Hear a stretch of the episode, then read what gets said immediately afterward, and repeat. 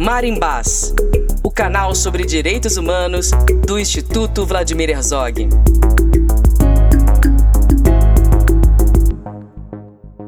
Olá, este é o Marimbás, podcast do Instituto Vladimir Herzog, criado em 2021 com o objetivo de contribuir com os debates sobre os direitos humanos no Brasil.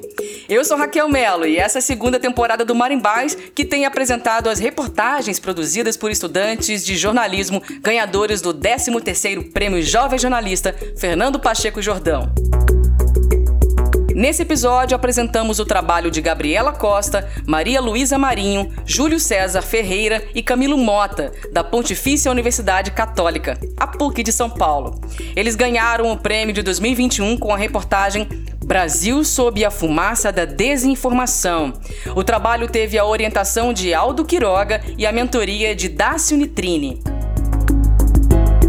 Originalmente feita em vídeo, a reportagem foi adaptada para o Marimbás por conta da importância do seu tema.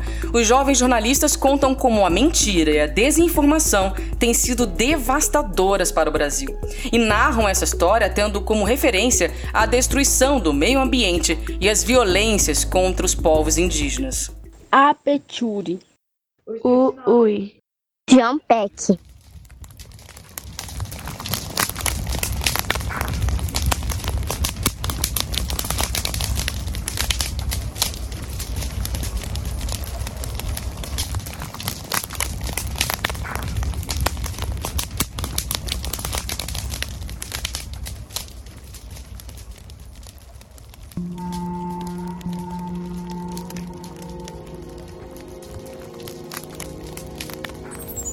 Essa influência ruim que dá, sabe? Porque eles aceitam o que o presidente fala. Essas pessoas acham que o presidente está certo em perseguir povos indígenas. Então, já que ele deu a autorização, então a gente vai fazer o que a gente quer. As pessoas se sentem livres para nos atacar. Hoje, esse é o grande problema. As pessoas estão se sentindo livres para nos atacar. Porque um presidente autoriza essas, esses massacres. Libera arma, quando ele falou em liberação de armas de fogo, foi pronto, agora acabou, cara. Quando uma floresta é incendiada, a fumaça toma espaço, dificultando a visão e sufocando todos que estão no seu meio. A mentira, como a fumaça, atrapalha nossa visão e nos impede de enxergar a realidade. Agora eu tô me sentindo um cacique. Mas é o cacique do nosso Brasil, rapaz. Vamos lá, vamos lá. Vamos. Olha a minha linda Jupira ali, ó. Assim como a fumaça dos incêndios florestais que cobriu o céu de diversas regiões do país nos últimos anos, uma outra cortina de fumaça se levantou a das mentiras contadas pelo próprio governo. Mas a mentira é apenas uma parte de algo muito maior que está colocando em risco todos os brasileiros: a desinformação, segundo a maior pandemia que o país enfrenta.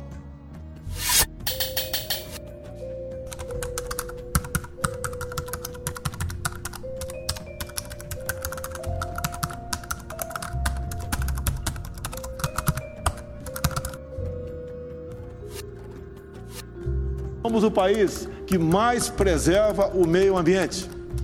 Nem outro país do mundo tem tantas florestas como nós.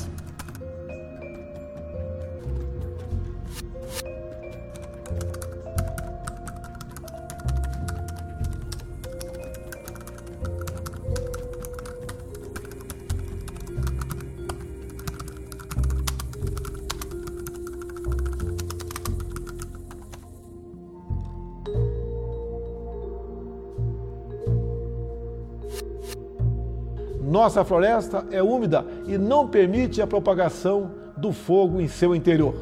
Os incêndios acontecem praticamente nos mesmos lugares, no entorno leste da floresta, onde o caboclo e o índio queimam seus roçados em busca de sua sobrevivência em áreas já desmatadas.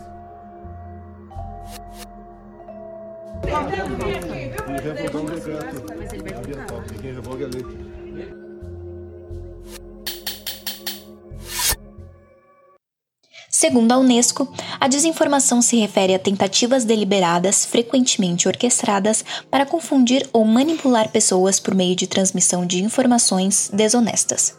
a gente chama de mentira, né? Porque desinformação, fake news, são, eu, a, são palavras muito difíceis para ser assimiladas. Mentira, todo mundo sabe o que, que é, né? Você está tá contando uma história ali que não é real. De acordo com um estudo da Universidade de Oxford publicado em janeiro de 2021, o governo Bolsonaro promove no país uma indústria de desinformação para espalhar mentiras. Além do pagamento de dinheiro público para que empresas privadas e agências governamentais criem conteúdo falso, os próprios membros do governo são responsáveis pela veiculação de notícias mentirosas através das redes sociais. Várias contas robôs também são ligadas à família Bolsonaro e atuam para atacar opositores do governo e aumentar a polarização na sociedade. Notícias falsas são inventadas para manipular a opinião pública e são espalhadas tanto no Facebook e Twitter quanto em grupos de WhatsApp. Eu vi no Instagram, né, uma, uma publicação falando que é, Bolsonaro na reunião da ONU tipo, falou que estava tudo bem, que, que em relação ao meio ambiente, né, que não está acontecendo nada que protege o meio ambiente, sendo que na Amazônia a gente está vendo muitas queimadas, não só na Amazônia, mas em muitas regiões do Brasil, muitas queimadas, muita exploração. A gente vê várias notícias e, e quando ele que era para estar tá tentando né, proteger o meio ambiente, porque é essencial para toda a população. É, se não tiver árvores, a gente não consegue respirar. Então, a gente vê essa, essa mentira né, dele e comumente assim, tão na cara dura, sendo que no país todo acontecendo queimadas, é, exploração. Digamos assim, a incidência política realmente das redes sociais, assim, de uma maneira mais forte, ela começa até onde eu, eu, eu recordo e, e, e, também da forma como eu vivi isso, né? Porque no meu trabalho como jornalista, como pesquisador, eu vivi isso. Isso é, acontece ao longo de 2011, 2012, preparando algo que eclodiu, assim, uma grande bomba, digamos assim, a partir de 2013, né?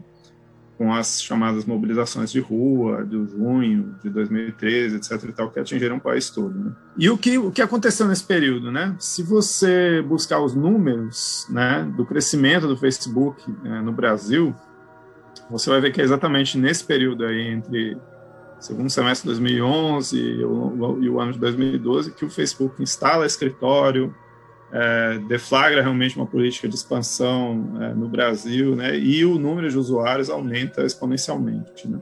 Mas, ao longo de 2013, a gente foi percebendo, na verdade, que o que estava em curso ali era algo que tinha, de fato, um potencial transformador na sociedade é, incrível, mas, ao mesmo tempo, também tinha um poder de destruição também muito grande. Né. Nós temos um debate que é sudestocêntrico, digamos assim, né?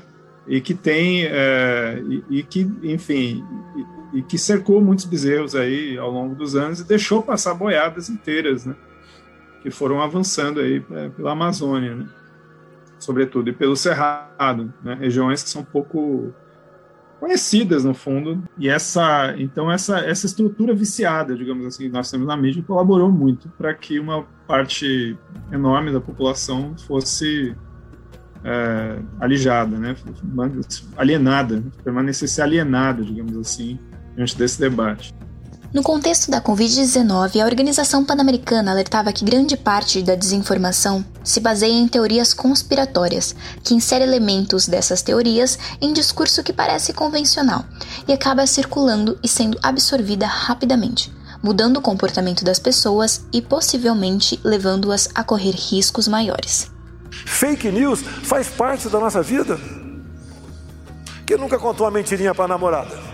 Diferente de uma mentirinha, a desinformação disseminada pelo chefe da nação é capaz de afetar diversos setores, incluindo o ambiental. Quanto mais elas são contadas, piores são os crimes cometidos contra a natureza e contra os povos indígenas. Toda figura pública, ela, te, ela deixa um legado, seja ele político, influenciador, celebridade.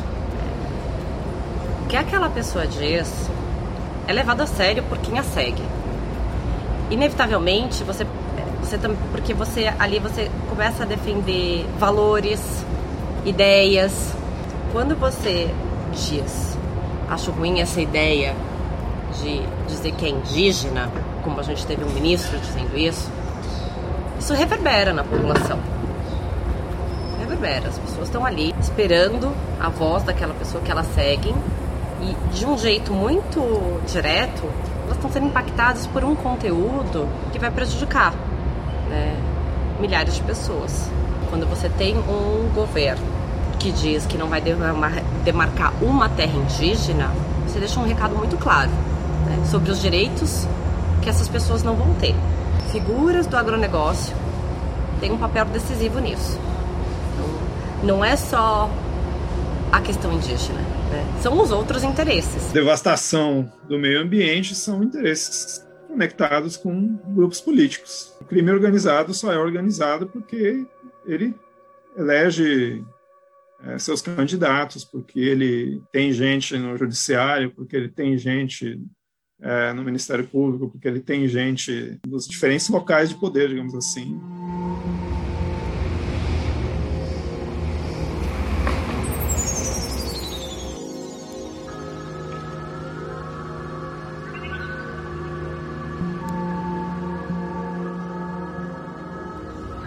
A gente tem uma palavra que se chama urupá. Urupá. A terra é uma só. Então, por que eu falo isso hoje? Porque os mais velhos nos, nos ensinou. Não tinha fronteiras, nunca teve fronteiras para nós, até hoje não tem fronteiras para nós. O primeiro elemento comercial dessa indústria do crime ambiental é o mercado de terras ilegais. Então, esses vão, desmatam, grilam, roubam uma terra pública, desmatam levam lá meia dúzia de bois e vendem no mercado negro que existe no Brasil de pecuaristas que compram.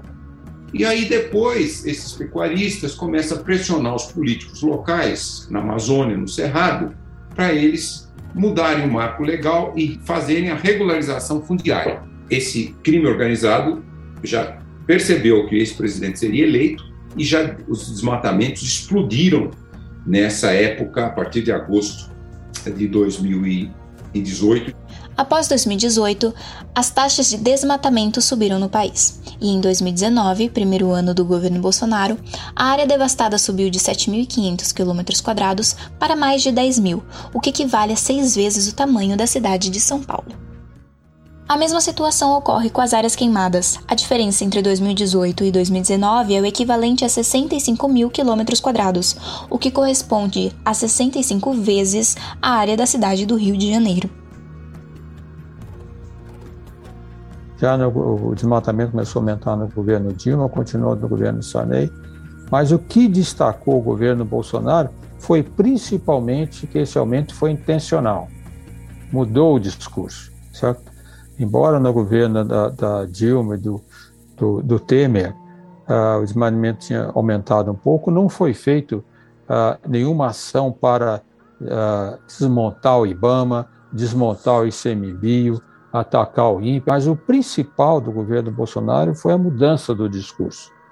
Foi o incentivo ao desmatamento, o incentivo a, a, ao não controle, vamos dizer assim. Né? Nos últimos anos, o orçamento destinado ao Ministério do Meio Ambiente caiu severamente no país, em sentido oposto às promessas de investimento feitas pelo presidente da República. Em três anos de governo Bolsonaro, a queda de recursos foi de 45%, o orçamento que é destinado para administração, fiscalização e políticas de preservação ambiental no país. A mensagem dele é muito ruim, né? porque é uma mensagem que, de uma certa forma, estimula aqueles que querem explorar de uma forma predatória o nosso meio ambiente. Né?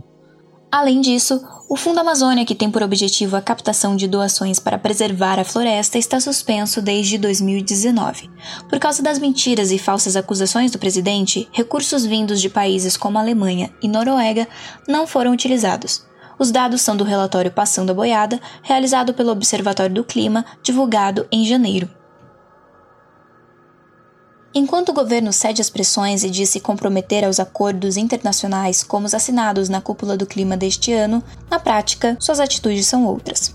Bolsonaro continua deslegitimando os órgãos ambientais e apoiando no Congresso Nacional projetos de lei que flexibilizam a preservação e fiscalização e vão aumentar o desmatamento.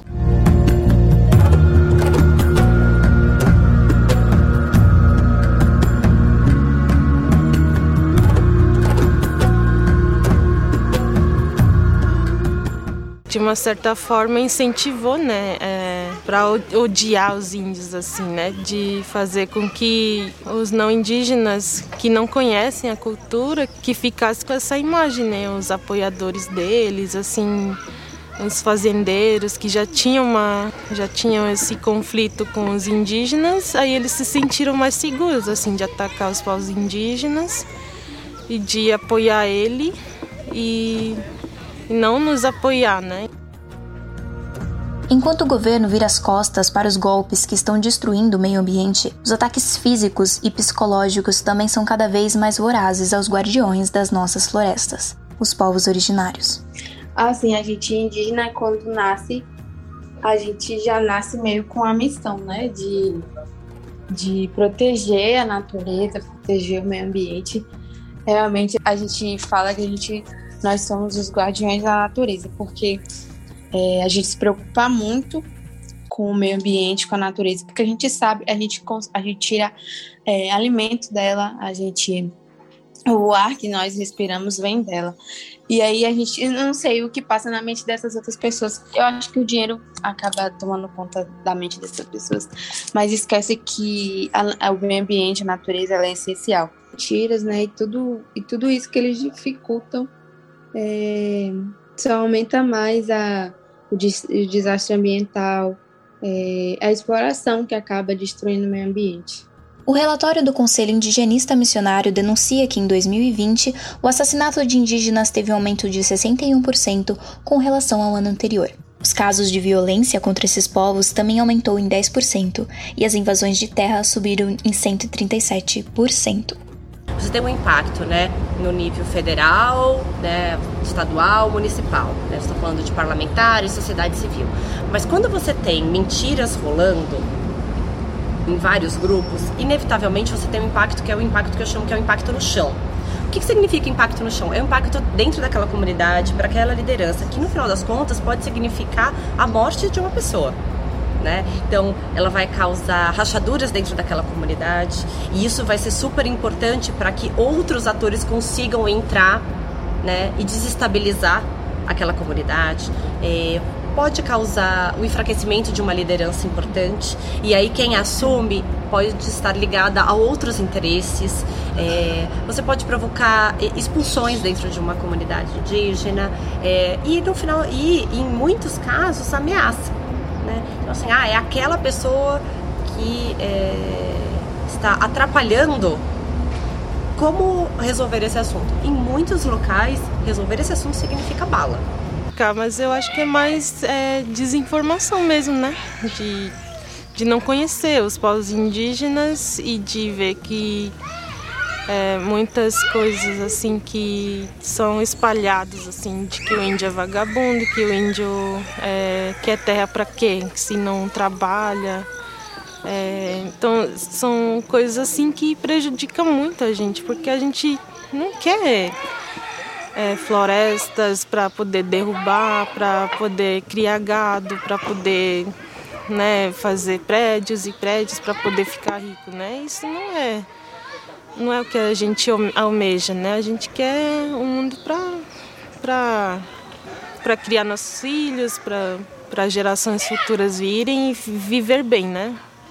E não só para a gente, para pro, os seres humanos em geral, porque se, se acabar tudo, ninguém mais vai sobreviver. Então a gente tá. É, tinha que ter um reconhecimento disso, né? O nosso trabalho é seguir informando e pensar nesses outros caminhos na distribuição. O trabalho do jornalista é contar as histórias que não que ninguém quer que sejam contadas. Então a gente precisa continuar olhando para o poder, olhando para os dados, olhando para as histórias das pessoas, olhando para elas como fonte de informação. É, o conhecimento de uma liderança não pode ser maior ou menor que o de um cientista que é um, é, é um outro tipo de, de jornada, é uma outro tipo de jornada de conhecimento, de ancestralidade. Não temos mais tempo. Não temos mais tempo. Acabou o tempo. O que tinha para fazer tinha que ter sido feito antes.